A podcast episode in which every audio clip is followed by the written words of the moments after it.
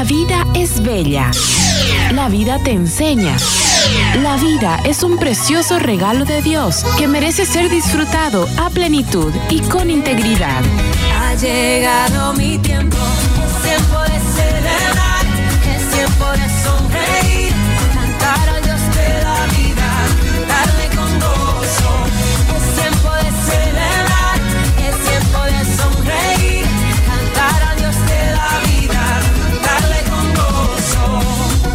Bienvenidos a su programa.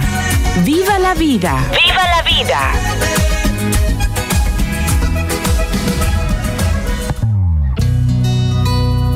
Buenos días, un sábado más aquí desde la cabina de Radio Betania, la luz a través del sonido, un sábado más acompañando en todas las temáticas desde el programa Viva la Vida. Nuevamente eh, ya hemos cerrado en este programa, en nuestros programas, un ciclo y estamos abriendo un nuevo ciclo. Eh, un nuevo ciclo que vamos a hablar sobre la prevención, sobre la ayuda, sobre cómo mejorar nuestra calidad de vida como bolivianos, haciendo también nosotros aquí del programa Vida Vida nuestro pequeño aporte a nuestra comunidad y estamos abriendo un ciclo para la familia para nuestros papás, para nuestros hijos.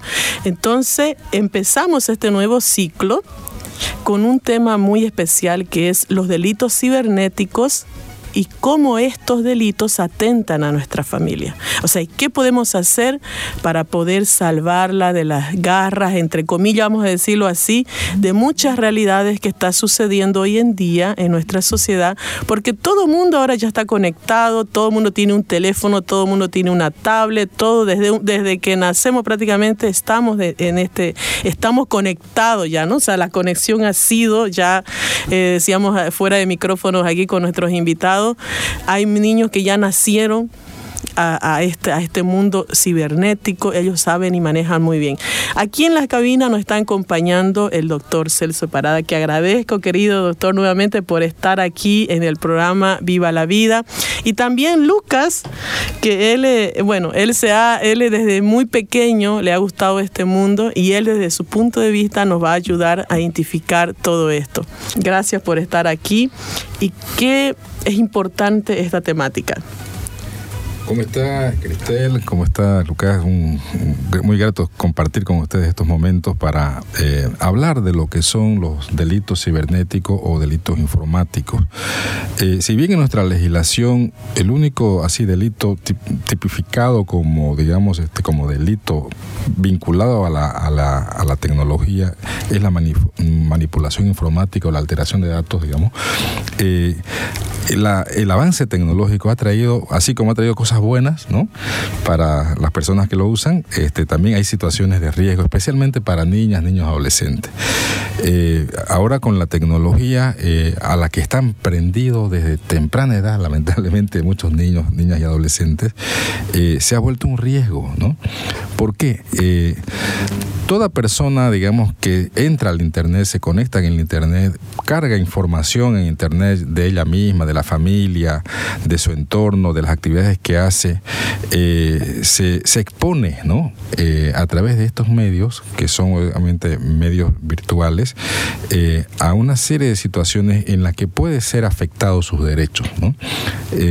cuando hablamos de delitos cibernéticos, estamos hablando de, que hay personas que utilizando la tecnología pueden afectar ya sea la imagen, la dignidad, la seguridad, eh, digamos, este, eh, de tanto física, moral como sexual, incluso de, de una niña, un niño un adolescente, pero además pueden ser usados a través de una serie de modalidades de de, formas, digamos, de, utilizar la herramienta de la tecnología de, manera negativa, puede ser utilizada para beneficiarse, ¿no? O sea, personas inescrupulosas. Por ejemplo, una pareja que ha tenido una situación de intimidad eh, y con mucho, obviamente, amor, han tenido su relación sexual, eh, no sabemos si ha sido eh, digamos, consentida o no, pero en un momento hay personas que registran, se preparan y registran ese momento y luego utilizan esas imágenes para extorsionar, digamos, ¿no? a la persona porque terminó la relación, quedaron mal y entonces empieza a extorsionar ellos. Si vos no me das tal, tal situación, ya sea económica o física incluso, de seguir conmigo, yo voy a subir esto a las redes sociales y te voy a, digamos, a fregar tu imagen. Entonces eso se llama sexto extorsión, quiere decir que está siendo extorsionada por una situación sexual a través de la tecnología. ¿no? Cuando hay situaciones en las que un adulto, por ejemplo, se hace pasar por una, por una persona menor de edad y establece relación y contacto a través de las redes sociales, ya sea por WhatsApp, ya sea por, por digamos, este Messenger o cualquier forma de comunicación, eh, con una menor de edad, está dándose una figura que se llama el lobo en piel de oveja. ¿Qué quiere decir esto? El grooming, ¿no? Es decir, que está enganchándose con una relación con una niña eh, a la cual después la va a citar en algún lugar, eh, la va a raptar y la va a abusar incluso sexualmente. Y esas son situaciones que se dan de peligro, especialmente para menores de edad, a través de la tecnología en la que creando perfiles falsos. Los adultos eh, cometen delitos contra menores de edad. Hay situaciones... ustedes de esa experiencia, particularmente hablando cuando ha estado en la trata de tráfico, se ha visto mucho esto, ¿no, doctor? Sí, esto la verdad... Esa es la forma de engancharlo. Sí, ¿no? esta, redes. especialmente, por ejemplo, en la época de la pandemia, en la que evidentemente los estudiantes pasaban clases virtuales, habían personas que se metían a las sesiones virtuales, eh, distribuían, por ejemplo, pornografía. ¿No? Eh, y, obviamente ahí en una clase que está la maestra y están los niños o, la- o las niñas, se, ver eso es un, impacto fuerte, ¿no? Y, de esa manera vemos cómo, cómo es tan débil la, la situación de la tecnología que cualquiera puede infiltrarse para cometer algún tipo de, de situación, digamos, que no es este, lo correcto. Hay situaciones en las que incluso los menores de edad, por la inocencia, por la ingenuidad o por porque está de moda, empiezan a compartir, por ejemplo, imágenes de ellas mismas, ¿no? De contenido, digamos, este, mostrándose, digamos, este, eh, con poca ropa o exhibiendo ciertas partes de su cuerpo. Y esas imágenes pueden ser también usadas por otras personas que la han podido rescatar de alguna forma para este, perjudicar a esa niña, ¿no? Entonces, de igual forma como el sexo extorsión, este, eh, pueden a esa niña, por ejemplo, este, contactarla y decir, yo tengo imágenes, si lo voy a mostrar a tus padres, si vos no estás conmigo, no salís conmigo o no, tenemos al- algún tipo de situación íntima conmigo, ¿no? Entonces, es una situación de riesgo también hacer eso. Cualquier imagen que uno comporta, comparta en las redes sociales, por más que diga yo la bajé, yo la borré, eso no desaparece nunca. Es difícil, porque ya se ha replicado, ¿no? Alguien la ha replicado y ha, ha llegado a otras, a otras manos. O ¿no? sea, el hecho de, de, por ejemplo, ahora nosotros hasta cierto tiempo de nuestra vida teníamos el contacto físico, o sea, de poder encontrarse a las personas, pero ahora cuando subimos una imagen, cuando nos exponemos, lógicamente que esto entra a un mundo que ya no podemos controlar. Sí, es difícil. O, O sea, ya estamos eh, eh, globalmente eh, en nuestras, nuestras, o sea, nos, nos estamos exponiendo Sí. a todo eso, ¿no? Por eso no se aconseja, por ejemplo, que niñas o adolescentes tengan Facebook. ¿Qué hace uno en el Facebook? Comparte toda su vida social o en el Instagram. Ahora que está de moda también el, el- eh, los TikTok, digamos, ¿no? Que las ni- niñas hacen sus eh, bailes, ¿no? Y se exponen también. Este, no es aconsejable, ¿no? Ya que sea, lo haga una persona más o menos consciente, una- un adolescente que sabe que también esos son situaciones de riesgo y, y- y tiene que darse cuenta que no debe exponer cierto tipo, de contenido, porque el Internet tiene, digamos, un Internet, o sea, un área visible que es la que todo el mundo ve y un área oscura o subterránea que es el, el Darknet se llama, ¿no? Por el Darknet circula todo tipo de contenido nocivo, malicioso para las personas. ¿No? Ahí circula pornografía, donde hay niñas, niños y adolescentes incluso siendo usados sexualmente para estos fines, ¿no? Donde hay situaciones de imágenes grotescas, horribles, ¿no? Entonces, este eh, de eso, por ejemplo, se valen las personas que exploran en el internet, donde todo el mundo está circulando las imágenes y las pueden estar ofertando a esas niñas que han captado a través del sexting que se llama, ¿no? O sea, exponer imágenes sexuales de uno mismo, que uno lo hace voluntariamente, ¿no? Este, pueden estar ofertándolas para, digamos, este de contactar clientes, entre comillas, que puedan pagar por esa niña, o estar con esa niña. Y después, ¿qué pasa? ¿Por qué hay tantos raptos de niñas, niños adolescentes que desaparecen? Muchas veces con estos fines. ¿No? Y a veces eh, estaban diciendo, por ejemplo, ahorita que estamos en el, en el boom de esta película que va a ser estrenada aquí en, Santa Cruz y ya se ha estrenado en otros lugares, decían que es una exageración. O sea, pero no es una exageración cuando has visto la realidad que hay padres que hasta hoy en día siguen llorando la desaparición de un menor. Así y es, que no ¿no? saben dónde está, cómo está. O sea, es tan terrible que a veces nosotros no podemos ni controlar esta dimensión de esta situación y a nivel mundial porque lo llevan de un lugar a otro y nunca más estos padres pueden volver a recuperar a sus hijos. Así es. Incluso hay otras formas que ya no, saliéndonos de la esfera, digamos, de contenidos sexuales, que es lo que hemos hablado hasta ahorita, este, hay otras formas que es el, el fisting, que es enganchar a alguien en, en alguna situación de interés, ya sea de trabajo, de, de- de negocios, y donde le sacan el, eh, digamos, este dinero, ¿no? O sea, esto se mucho para temas de estafa, ¿no? A uno incluso le mandan, por ejemplo, usted mire, se ganó este Una vagoneta. una vagoneta, pero tiene que este, depositar en tal cuenta, no tanto para poder. Entonces ahí están enganchándolo a uno, o sea, lo están pescando para engañarle, ¿no? Entonces, esos también son delitos, o sea, bueno, no está tipificado, como decía al principio, como delito en nuestra normativa, pero son formas donde se eh, cometen delitos, ¿no? Contra las personas. Y en este caso, doctor, estamos un poco atrasados en determinar algunos tip una tipología, porque si no está tipificado al momento de que una persona dice, mire, me estafaron de esta manera, pero no hay una conexión, Claro. estamos un poquito, Eh, eh, todavía no estamos al avance, sí, ¿no? Nuestra legislación en realidad este, se quedó en lo que es manipulación informática, que es el único tipo penal vinculado a, la- a la- a las, a las redes sociales, a la- al internet o a, o a la cuestión, digamos, informática, que está plenamente tipificado dentro de nuestro código, ¿no? Pero hay otras formas que han ido saliendo, ¿no? Eh, que debieran ya este, incluirse en la normativa penal. Eh, hace falta que se haga una actualización, ¿no? Contemplando y considerando estas otras formas, ¿no? Por ejemplo, si bien tenemos nosotros eh, por un delito donde menores de edad son, son digamos, utilizados, como es la, eh, la violencia sexual comercial, ¿qué quiere decir esto? Que hay adultos que contactan a menores de edad para tener relaciones sexuales, le dan algún tipo de retribución, ya sea económica, material, este, Alguna dávida para a- que algo se, se para le que ese menor esté con el adulto, ¿no? Y eso está sancionado, aunque la sanción no es muy alta, ¿no? La sanción está entre 8 a 12 años, debiera ser mayor, porque ahí se configura incluso un hecho de violación. Exacto. Por eso es que este tipo penal más, poco se lo utiliza y se va más a, a tipificar el delito de violación, ¿no? De niña, niño, adolescente, cuando se trata de menores de 14 años y de violación cuando se trata ya de mayores, ¿no? De, de esa edad. Eh, entonces hace falta que todas estas formas que usa la gente ahora para cometer delitos, que son los ciberdelitos, ¿no? Hay incluso en la, en la FELCC una división de, de crimen informático, ¿no? Que trabaja justamente haciendo seguimiento, haciendo, digamos, este, explorando lo que se llama el patrullaje cibernético para ver qué tipo de situaciones se están dando en la que hay personas que están cometiendo delitos contra otras, ¿no?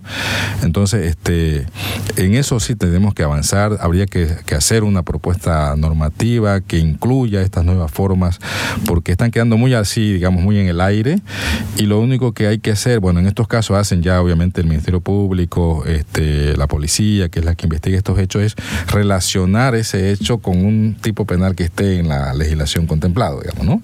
Sí, evidentemente. Hacernos un recuento de algunos términos que hoy en día están utilizando con relación a los delitos que se manejan en las redes sociales. Ok, eh, primero, como ya mencionó, el phishing es comúnmente utilizado meramente no solo para estafa y retiro de dinero. En algunas ocasiones me ha tocado ver que también el robo de información de nombres, de números celulares, que luego esos números celulares son vendidos a terceros o a personas que ya están muy metidas en aquel delito.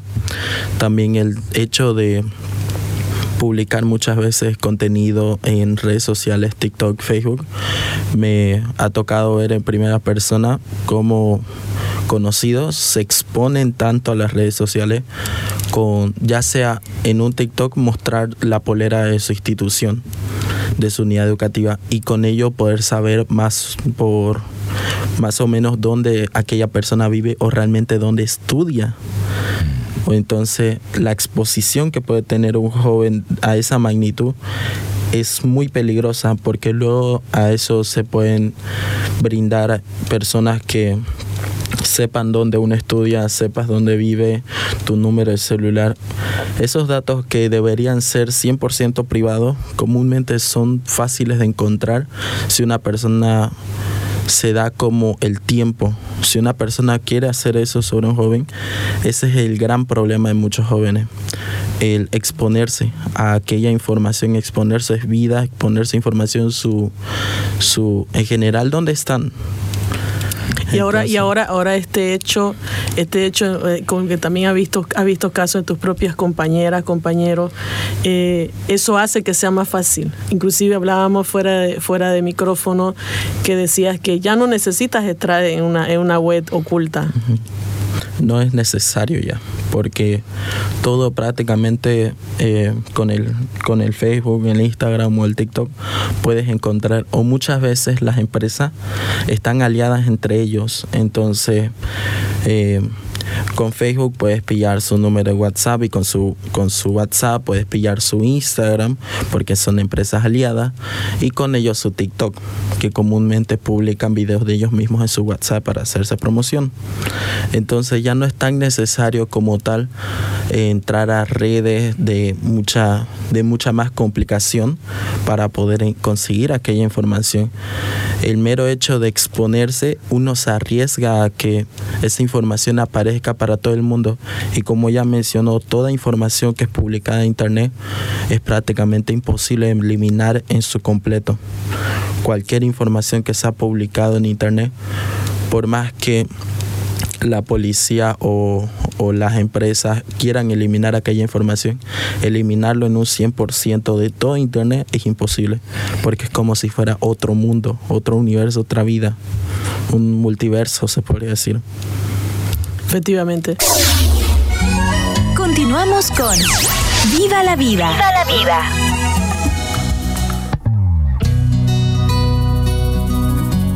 Bueno, estábamos hablando en el segmento anterior, la verdad que, que realmente nos, no- no- nos apasiona saber de que tenemos que hacer mucho por esta temática. Querido doctor, ¿por qué nosotros nos, nos, nos, nos eh, nos sumergimos en este mundo? O sea, ¿por qué las- los adultos, las personas, los jóvenes, los niños, estamos sumergiéndonos ahora en este mundo que realmente al decir virtual no hay un contacto, o sea, real? Claro.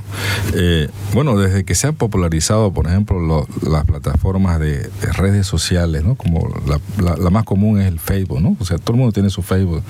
Incluso hay niñas que se crean su Facebook eh, adulterando un poco su edad, ¿no? O sea, para poder, poder tener. Poder acceder, porque Así hasta, cierta claro. edad te acepta. Entonces, eh, eso nos ha hecho ah, que nos expongamos mediáticamente a todo tipo de situación.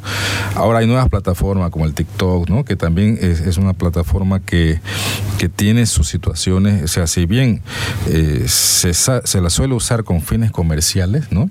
hay muchos eh, adolescentes que la usan también con fines de eh, reconocimiento, ¿no? de, buscar seguidores, esto por la, la- actitud que tenemos como seres humanos de buscar que nos reconozcan, que, que nos vean, que, que- que sepan las cosas que hacemos, ¿no? Por eso en el TikTok se, se trata de mostrar siempre una situación eh, este, de la vida cotidiana, ¿no? De las personas, ¿no? Pero en ese, en ese afán muchos eh, adolescentes se están exponiendo a situaciones de riesgo, no solamente en su integridad física, sino también en su integridad moral y sexual, porque están exponiéndose a que otras personas puedan captarlas, ¿no? Por las cosas que hacen, ya sean que bailen de manera erótica, ya sean que se expongan, digamos, ¿no? De manera este, también erótica, eh, y eso, digamos, este, por eso ellos van cap- ca- captando, digamos, seguidores, y entre todos esos seguidores, que pueden ser millones, ¿no? Hay personas que tienen malas intenciones, ¿no? y van a tratar de llegar a esa, a ese digamos, influencer o TikToker que está teniendo esa fama, esa popularidad, para hacerles daño. ¿no? Y, ahí, y ahora, ahora inclusive yo he visto, o sea, que llega, me dice, soy, soy una persona tal, si quieres que tener más seguidores, o sea, te mandan los mensajes ya preelaborados, decir, si quieres tener más seguidores, y eso es para justamente sentirse empoderado en, en, la, en, la, virtualidad. Sí, y ese es el riesgo. Y no, sabemos si evidentemente esas personas existen, no existen, si esos seguidores existen, no existen. Y ese es el riesgo porque estamos exponiéndonos a, no sabemos, o sea, en las redes sociales de todo, pues, ¿no? Pueden haber personas que valoren, que reconozcan, que, que digan, bueno, qué, qué, habilidades que tiene esta, este, esta, niña, este adolescente, ¿no? En, lo que hace, este, sigue adelante, le dan motivaciones, digamos, ¿no? Pero hay otras personas que lo que quieren es hacerle daño. Y ahí se explica, como decía antes, por qué desaparecen tantos niños y adolescentes, por qué las captan tan fácilmente, ¿no? ¿Por qué este, las raptan? Y, y, entre esos pueden aparecer personas con incluso con promesas emocionales, ¿no? O sea, es decir, con situaciones que le dicen, ah, que bella sos, que me gustaría estar contigo, conocerte, ¿no? Este, y quizás en su familia esa chica no tiene ese tipo de caricias emocionales de parte de sus padres. Entonces, cualquier persona que le hable bonito, ¿no? Ah, se va a dar, ¿no?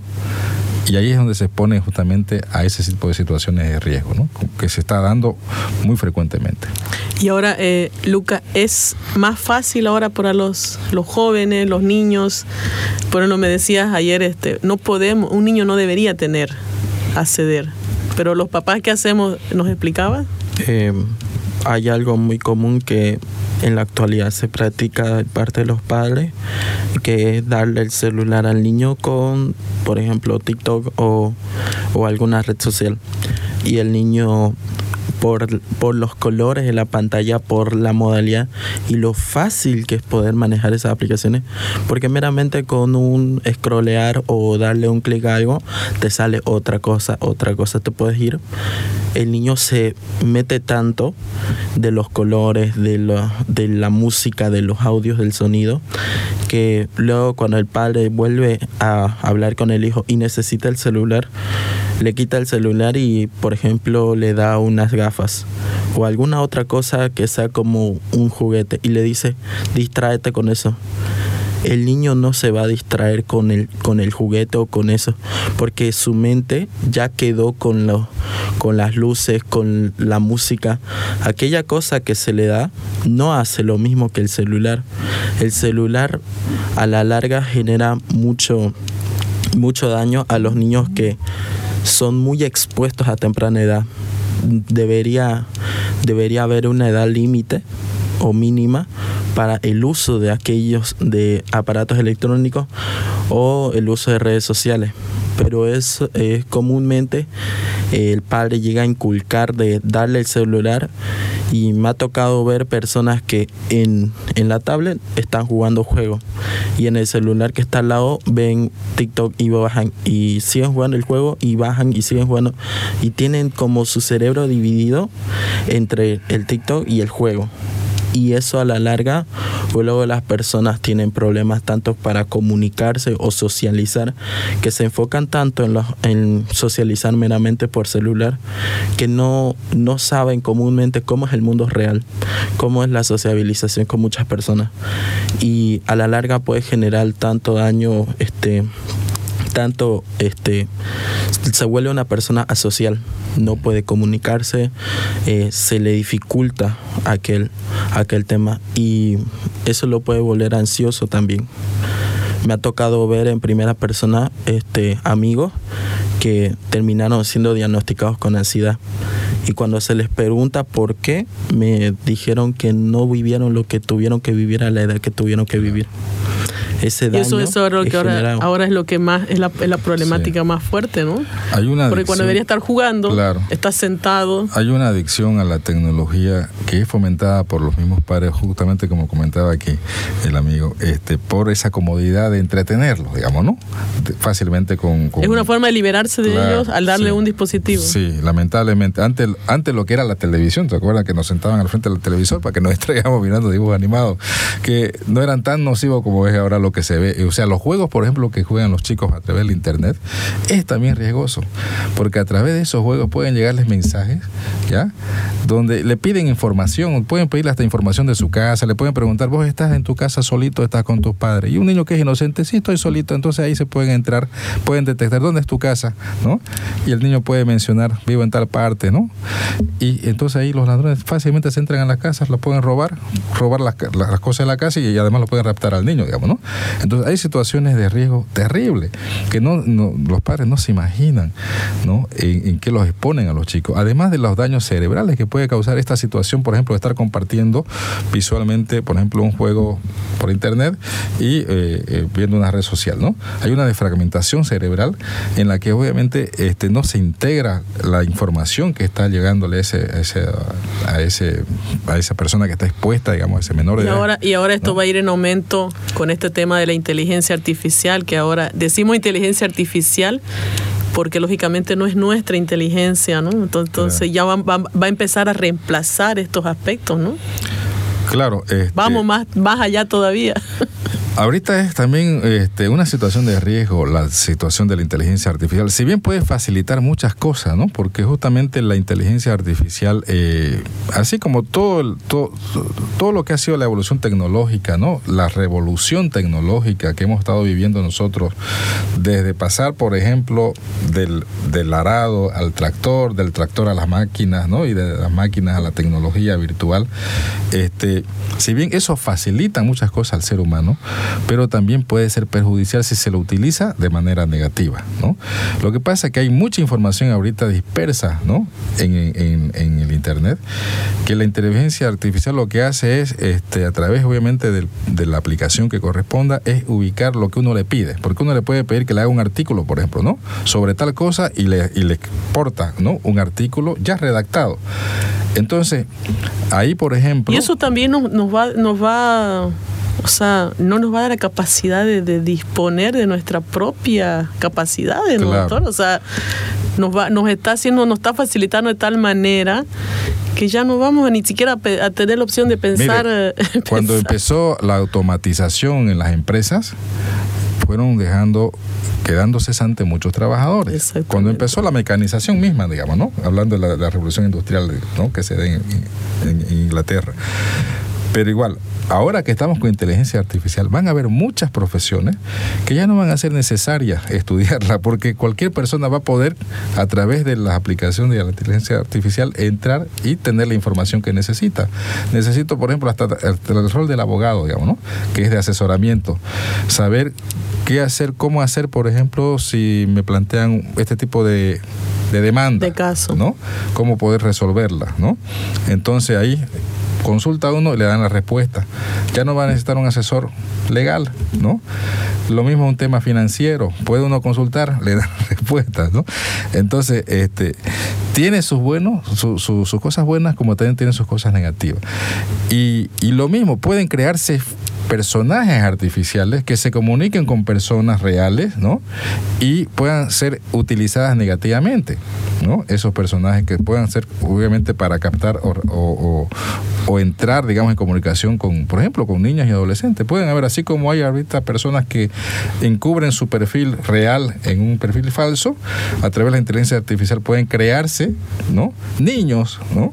Niños con apariencia normal de persona y se le, se le hace hablar y decir cosas y, y comunicarse con otros. Entonces, es un mundo, ¿no? Es un mundo que hay que saber utilizarlo eh, para nuestro beneficio en las cosas que no sean buenas y desechar lo que obviamente eh, tenga de negativo, ¿no? Decíamos, eh, hablábamos sobre, por ejemplo, todo lo que habla de la virtualidad ahora actualmente.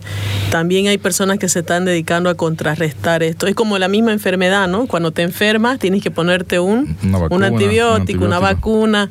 ¿Pasa eso también en las redes sociales, en la internet? Sí, eh, en el tema de detectar, este, cuando uno como ya mencionó, un artículo de algo, eh, la inteligencia artificial te da un, te arroja un resultado. Ese resultado ya hay otras empresas, mayormente empresas que son patrocinadas por universidades para evitar estos plagios, empresas que detectan si la si el informe o el artículo que se le fue dado por el alumno es dado de una inteligencia artificial y si no es dado de una inteligencia artificial, de qué artículo se sacó la información todo eso lo analiza y puede detectar, pero es una es una tecnología que como la misma inteligencia artificial está mejorando, al mismo tiempo la inteligencia artificial mejora. Entonces hay que sacar siempre o intentar frenar porque una persona como tal eh, puede o tiene eh, puede utilizar la inteligencia artificial para su favor, para saber alguna información y con esa información redactar uno mismo con su palabra aquel dato. Pero también hay gente que utiliza esa información para poder cometer otras cosas que no debería. Siempre hay que rescatar lo bueno de lo que se puede, eh, intentar salvar lo bueno que la inteligencia artificial nos puede proporcionar, como viene siendo eh, la creación de contenido para divulgar información buena o Positiva. poder promocionar, ajá, poder positiva, no, no de manera, porque si bien se sabe que la inteligencia artificial tiene capacidades que hasta el mismo humano no ha, to- no ha podido determinar en un futuro, eh, también debemos saber que como todo en la vida, tiene que tener una delimitación, se tiene que colocar unos parámetros, unos controles, porque si se libera como tal la inteligencia artificial, puede llegar a ser un perjuicio a la larga para distintas cosas en la implementación de empresa o de gobierno, en cuestiones, todo eso, puede ser tanto bueno como malo. Por eso es que es bueno poner límites. Eso, eso es importante, pero justamente cuando ya entramos a este aspecto, lo que decimos en derecho, ¿no, doctor? Mi, mi, mi libertad, o sea, va a terminar cuando empieza, o sea, la libertad del otro, ¿no? Y ahí es donde perdemos ese control. Claro, pero eh, es importante, sí, miren que en, en países como China, por ejemplo, que es también un, un emporio tecnológico, ahí se origina ¿no? el TikTok y todo eso, ¿no? Y, y- y- y muchas otras plataformas que ahora dominan, están eh, limitando la permanencia de especialmente niños y adolescentes en el en A las acceder, redes. acceder a estas Sí, redes. ¿no? Este, y eso es importante que los gobiernos de alguna manera vean los mecanismos de, este, de establecer ciertas limitaciones, como decía aquí el amigo, ¿no? Porque no se puede también dejar, especialmente, o sea, una persona adulta, bueno, ya tiene su criterio formado, ¿no? Y bueno, puede permanecer el tiempo que quiera, ¿no? Conectado, aún así también a, a riesgo de que algo le pase, ¿no? Porque todos estamos sujetos a alguna situación de riesgo. Pero un menor de edad que tiene el padre, la madre o quien está con la responsabilidad de su cuidado, ¿no? Que de alguna manera establecer controles, ¿no?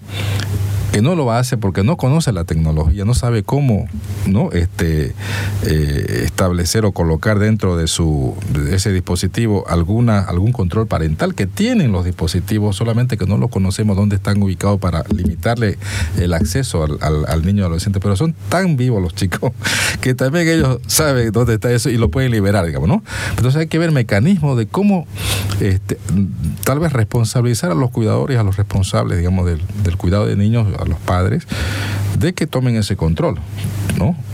Porque también regular la, el sistema, digamos, de internet y todo eso es difícil, porque nosotros no tenemos la tecnología para eso, digamos, ¿no? A mí me dijo un día mi hijo, este mamá, ¿tú tienes tarjeta de crédito? Y yo le digo, "Mm, ¿tarjeta de crédito para qué? No, es que quiero comprar una cosa por la internet.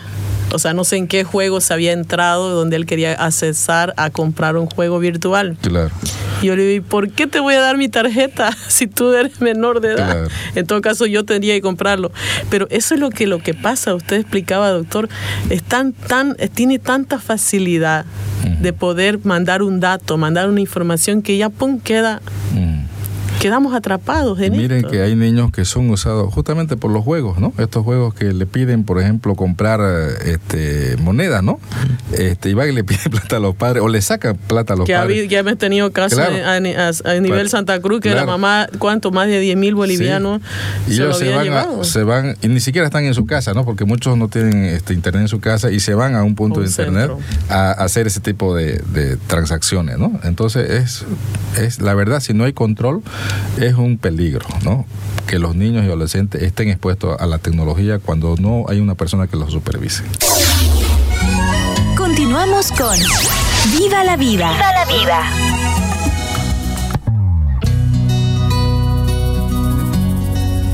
Realmente todos los aspectos a veces decimos es exagerado, ¿no? Hablar de estas realidades, pero cuando vemos cada vez que se cometen más acciones en contra de nuestros niños, más acciones en contra, en contra de nuestra, por ejemplo, de nuestra seguridad financiera, de nuestra seguridad física y la exposición que muchos estamos teniendo a través de esto, es necesario que tengamos que hablar de estas realidades. Eh, vamos ahora a hablar de qué nosotros podemos hacer como padres para poder rescatar a nuestros hijos y también nosotros mismos saber que tenemos que tener los cuidados como adultos para poder, porque eh, yo he visto inclusive personas adultas que me han dicho, mire, me dijeron que mande, mande una, mande mis datos a este link porque resulta que me, me he ganado no sé cuánto. O sea, y realmente seguimos creyendo que esto está pasando y no es así. Entonces, nuestro, hay un colega que nos ha enviado unas recomendaciones que él también es experto en este tema y ha sido docente en la universidad. Queremos escuchar este audio que él nos ha enviado, por favor. En cuanto a la segunda pregunta, la segunda pregunta versa sobre como familias qué podemos hacer respecto a la prevención de todos estos delitos informáticos. Es verdad que las personas ya tenemos una idea de que la prudencia, la cautela tiene que ser el, el eje conductor, es decir, la conducta privilegiada en, en todo este tema de la tecnología. Lamentablemente eh, la tecnología es tan increíble, tan seductora, que este, tiende pues a invadir absolutamente todos nuestros los aspectos de nuestra vida, ¿no? Ahora con la inteligencia artificial eh, se pueden hacer falsificaciones de rostro, falsificaciones de voz, eh, con el deepfake, que es la, la falsificación profunda, incluso se pueden falsificar este rostro y, y voz de las personas como si fuera una persona tomando en cuenta todos estos adelantos tecnológicos, la realidad virtual, este, la, la situación va a ser mucho más complicada en los años que vienen. Eh, todos nuestros, nuestros, eh, todos nuestros sistemas financieros van a ir informatizándose aún más. Las transferencias de dinero van a ser estrictamente electrónicas. Entonces poco a poco se va a ir privilegiando la situación tecnológica y aunque es inevitable entrar en el, en el comercio electrónico, en el, en el tra- trasfondo informático, tenemos que ser muy, muy prudentes a la hora de compartir nuestros datos. Tenemos que ser muy prudentes en el caso de recibir llamadas de desconocidos o de personas que se hacen pasar por nuestros conocidos. Revisar tres, cuatro veces, no una ni dos, tres, cuatro veces, de quién viene la llamada, de quién viene el correo electrónico. No abrir, no abrir bajo ningún, bajo ningún concepto, bajo ninguna excusa, un enlace que nos llega por SMS de alguien desconocido, de una propaganda que ganamos una vagoneta o que ganamos dinero o lo que sea, cualquier desconfiar de todo ese tipo de promesas falsas que vienen acompañadas de un enlace que lo único que va a hacer es robarnos nuestras claves y va a robar nuestra información, más aún el, el peligro de que roben nuestro dinero desde, desde las aplicaciones que tenemos ya, nuestras cuentas en los bancos, cargadas en los teléfonos. Entonces es muy, muy peligroso, ¿no? Antes incluso la gente no quería instalarse las aplicaciones en los teléfonos porque justamente tenía miedo, pero ahora es imposible no hacerlo. Las transferencias electrónicas tipo de Interac que se ocupan en gran parte del mundo, donde las personas pueden transferir dinero vía SMS eh, o correo electrónico. Son muy conocidas y, y claro, ahora en Bolivia con el QR, etcétera, la, el, manejo de la tecnología hace que las personas nos pongamos en una posición muy vulnerable. ¿Qué podemos hacer? En cuanto a las redes sociales, ser muy prudentes, desconfiar no agregar a desconocidos a nuestros contactos, tener mucho, mucha prudencia de subir lo mínimo de información nuestra respecto a nuestro domicilio, a la escuela de que van nuestros hijos. Eh, a veces somos muy, hay que decirlo con franqueza, somos muy vanagloriosos, farsantes y queremos mostrar cosas en las redes sociales, una vida que a veces quizás no es real. Por ejemplo, mostrar viajes, mostrar cosas que, que en realidad nos ponen en, en evidencia, nos ponen en, en, un estado de peligro, porque si vos publicas que estás de viaje, pues estás diciendo que tu casa está vacía. Si publicas tu niño, una foto de tu niño con la polera de su colegio, fácilmente la gente va a saber en qué colegio está y, saber información tuya. Y, y, también respecto mucha prudencia a nuestras claves. ¿no? Todos tenemos claves y tendemos a relacionar nuestras claves con cosas muy fáciles para nosotros, ¿no?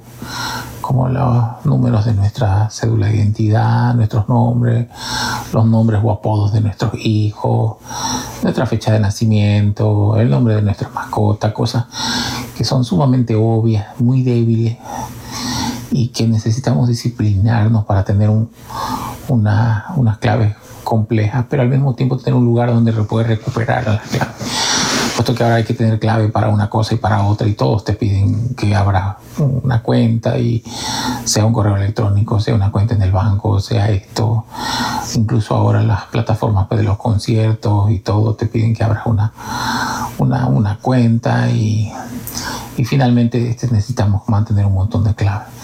En el futuro me temo que el ser humano va a ir avanzando hacia la miniaturización tecnológica y los chips eh, que hoy usan nuestros teléfonos y de todos lados van a ser insertados en la, en la, en la piel, en algún lugar en el cuerpo, sea, sea en el pulgar o en, en, la mano, digamos, para que este, todo ese montón de claves y demás que necesitamos ya no va a ser necesario porque vamos a tener nuestra información con nosotros, la información electrónica, quiero decir, con nosotros. Así eso apunta a un, peligro cada vez mayor.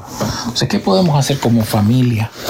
Como familias tenemos que usar la tecnología pero con mucha cautela, mucha prudencia, mucha desconfianza y nunca, nunca este, revelar ni nuestros datos personales, nuestros, nuestros nuestras direcciones de correo, solamente compartir fotos este, con nuestras amistades, no aceptar amistades, solicitudes de amistades extrañas, limitar que nuestras publicaciones sean solo vistas por nuestros amigos, eh, modificar los perfiles de, nuestros, de nuestras redes sociales para evitar todo tipo de ostentación, de, de vanagloria, ¿no? Y hay que ser humilde respecto a esto.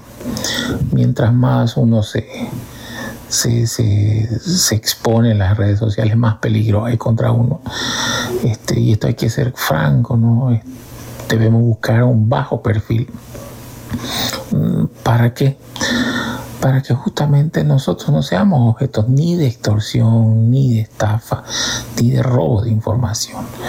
Los delincuentes miran las fotos que publicamos, nuestros amigos, las fotos con nuestros amigos, nuestra familia, y rápidamente a través de la ingeniería social ellos, ellos van buscando toda la información necesaria. ¿no? Nosotros podemos ser víctimas de extorsión, víctimas de robo informático debido a nuestra mala administración de nuestras claves. Efectivamente, la tecnología nos ha ayudado mucho más cuando usted pensaba hablando, doctor, en este tiempo de pandemia que nos acercó a poder lograr muchos objetivos a pesar de estar encerrados, por ejemplo, ¿no? Y pudimos seguir trabajando, tal vez muchos estudiando, tal vez. No es todo negativo, pero sí necesitamos protegernos, como nos ha dicho aquí, él es el doctor Marco Córdoba, que nos ha enviado esta información, porque a través de su, del tiempo que él ha sido, ha sido docente, ha tenido también la experiencia de muchos casos, como usted explicaba al inicio, doctor, también, de que las niñas son expuestas, los menores son expuestos y nosotros como papás tenemos que tomar las prevenciones. Ahora, eh, volviendo a nuestra realidad, es necesario que los papás, como dijo usted, abracemos, amemos en la realidad, como siempre ha sucedido en toda nuestra vida, que no sea todo virtual, sino que también nos acerquemos más en que sea Él, nuestro hogar, el primer refugio, nuestro papá, el primer persona que le contemos algo cuando nos está sucediendo, inclusive aunque sea negativo, que nuestros padres en nuestra casa sea nuestro, el lugar donde corramos eh, en, en pedir auxilio, no sea a la inversa, ¿no? que sea la, la virtualidad que nos con- aconseje, que nos diga, que nos haga, que nos, nos posponga, porque ahora está todo predeterminado, ¿no? Mandamos un mensaje y hasta nos da la respuesta predeterminada. Entonces, eso vemos que es positivo muchas cosas, pero esto tenemos que hacerlo también. Por eso es necesario hablar de esta temática. Así es, Cristel. Mire, la tecnología eh, del Internet que tiene la virtualidad de acercarnos a personas distantes nos aleja muchas veces de personas cercanas. ¿no? ¿Y qué quiero decir con esto? Que estamos en casa y estamos cada uno con nuestro- celular y no conversamos entre nosotros, no charlamos, no, no, no sabemos qué, cómo, cómo ha sido el día de nuestro hijo, de nuestra pareja, de, nuestro hermano, de quienes co- conviven con nosotros. Entonces, esa falta de confianza muchas veces hace de que cualquier cosa puede su- sucederle, especialmente a personas tan vulnerables como son las niñas, los niños y adolescentes, que como decíamos al principio, buscan reconocimiento en otras personas y no en sus propios padres o en su propio entorno, porque muchas veces no les dan ese reconocimiento. O sea, estamos más eh, enfocados en, en criticar lo negativo, lo malo que hace alguien, un hijo, por ejemplo, o una hija, que en ver sus virtudes, sus valores, las cosas buenas que está haciendo.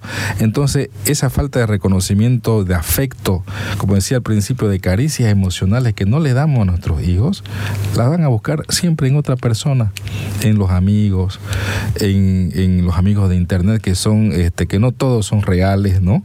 Este, eh, muchas veces este, se sienten muy, muy orgullosos los, los adolescentes porque dicen, yo tengo un millón de amigos, como decía Roberto Carlos en su canción, ¿no? Este, pero en realidad ninguno de esos son sus amigos, ¿no? Los verdaderos amigos Cuando se enferma, cuando está en un hospital, nadie va a correr. Sí, quienes realmente, con quienes realmente vamos a contar siempre van a ser con nuestros padres, con nuestros hermanos que están más cerca de nosotros, que nos van a ayudar en estos momentos difíciles, ¿no? Y otra cosita que quería antes que cerremos el programa aclarar. Cuando una niña, un niño, un adolescente o incluso una persona adulta mayor por alguna situación de desorientación se extravía, no vuelve a su casa, se pierde o por el peor de los casos es raptado, ¿no? No hay que esperar como a veces les dicen en la policía que eso, eso no está normado en ninguna parte, mire, espere usted unas 24 horas, 48 horas, 72 horas, tal vez como es adolescente, tiene su parejita, su cortejito, se han de haber ido por ahí, ¿no? Este, ya van a volver a su casa, ¿no? Eso no está bien. Cuando se extravía un niño, un niño adolescente, cuando no vuelve a su casa en el horario que tiene que volver, el padre o la madre lo primero que tiene que hacer es ir a poner en conocimiento a la División Trata y Tráfico de Personas la desaparición de su hijo. Y ellos tienen la obligación de recepcionar el conocimiento, porque no es una denuncia, está poniendo simplemente en conocimiento que ha desaparecido. Ellos le van a hacer un artecito, que eso se viraliza por las redes sociales, o no lo pega en lugares donde presume que pueden haberla visto o la pueden ver y pueden reportar, digamos, que sus padres la están buscando. Si no se hace esa búsqueda inmediata, dentro incluso de las primeras ocho horas en que no ha vuelto la persona a casa, ¿no? Se corre el riesgo de que esa persona cada vez esté más lejos. O si esa persona ha sido raptada con fines delictivos, se haya cometido o consumado un delito contra esa persona, contra ese niño o esa niña adolescente. Por tanto, no existe eso de las 24 horas, 48 horas, 72 horas que le dicen a muchas veces a los padres en la policía, este, que, esperemos que ya va a volver. No, eso no es así. Y cuando en la policía no quieran recepcionarle una queja, un, un conocimiento de persona desaparecida, hay instancia a la que hay que acudir para que el servidor público cumpla su rol. Esa instancia, de acuerdo a norma, es el defensor del pueblo, ¿no? O alguna otra autoridad. Tenemos que correr a quien sea. Claro, que pueda ayudarnos a, a que se nos recepcione de la un queja. menor, de una persona Y es mayor. una situación de vida o de muerte. Exactamente, exactamente. Y somos ellos, lo- somos nosotros los que vamos a salir a buscar esa ayuda. Nuestra, tu última recomendación, Lucas, para cerrar ya el programa. Eh, mi mayor recomendación sería tener mucho cuidado con lo que uno postea y que en esta vida, especialmente este mensaje para los jóvenes, en esta vida los seguidores o cuánto tú seas conocido en las redes no lo es todo. Tú vales mucho más como persona, como ser humano, como adolescente, como estudiante, como hijo, como en un futuro ya lo que decidas, padre o, o lo que quieras decidir. Vales mucho más como persona por ti mismo que por la cantidad de personas que te sigan en redes sociales o la cantidad de personas que te conozcan. Los seguidores no lo son todo. No van a estar ahí si te sucede algo, si, si te ocurre algo.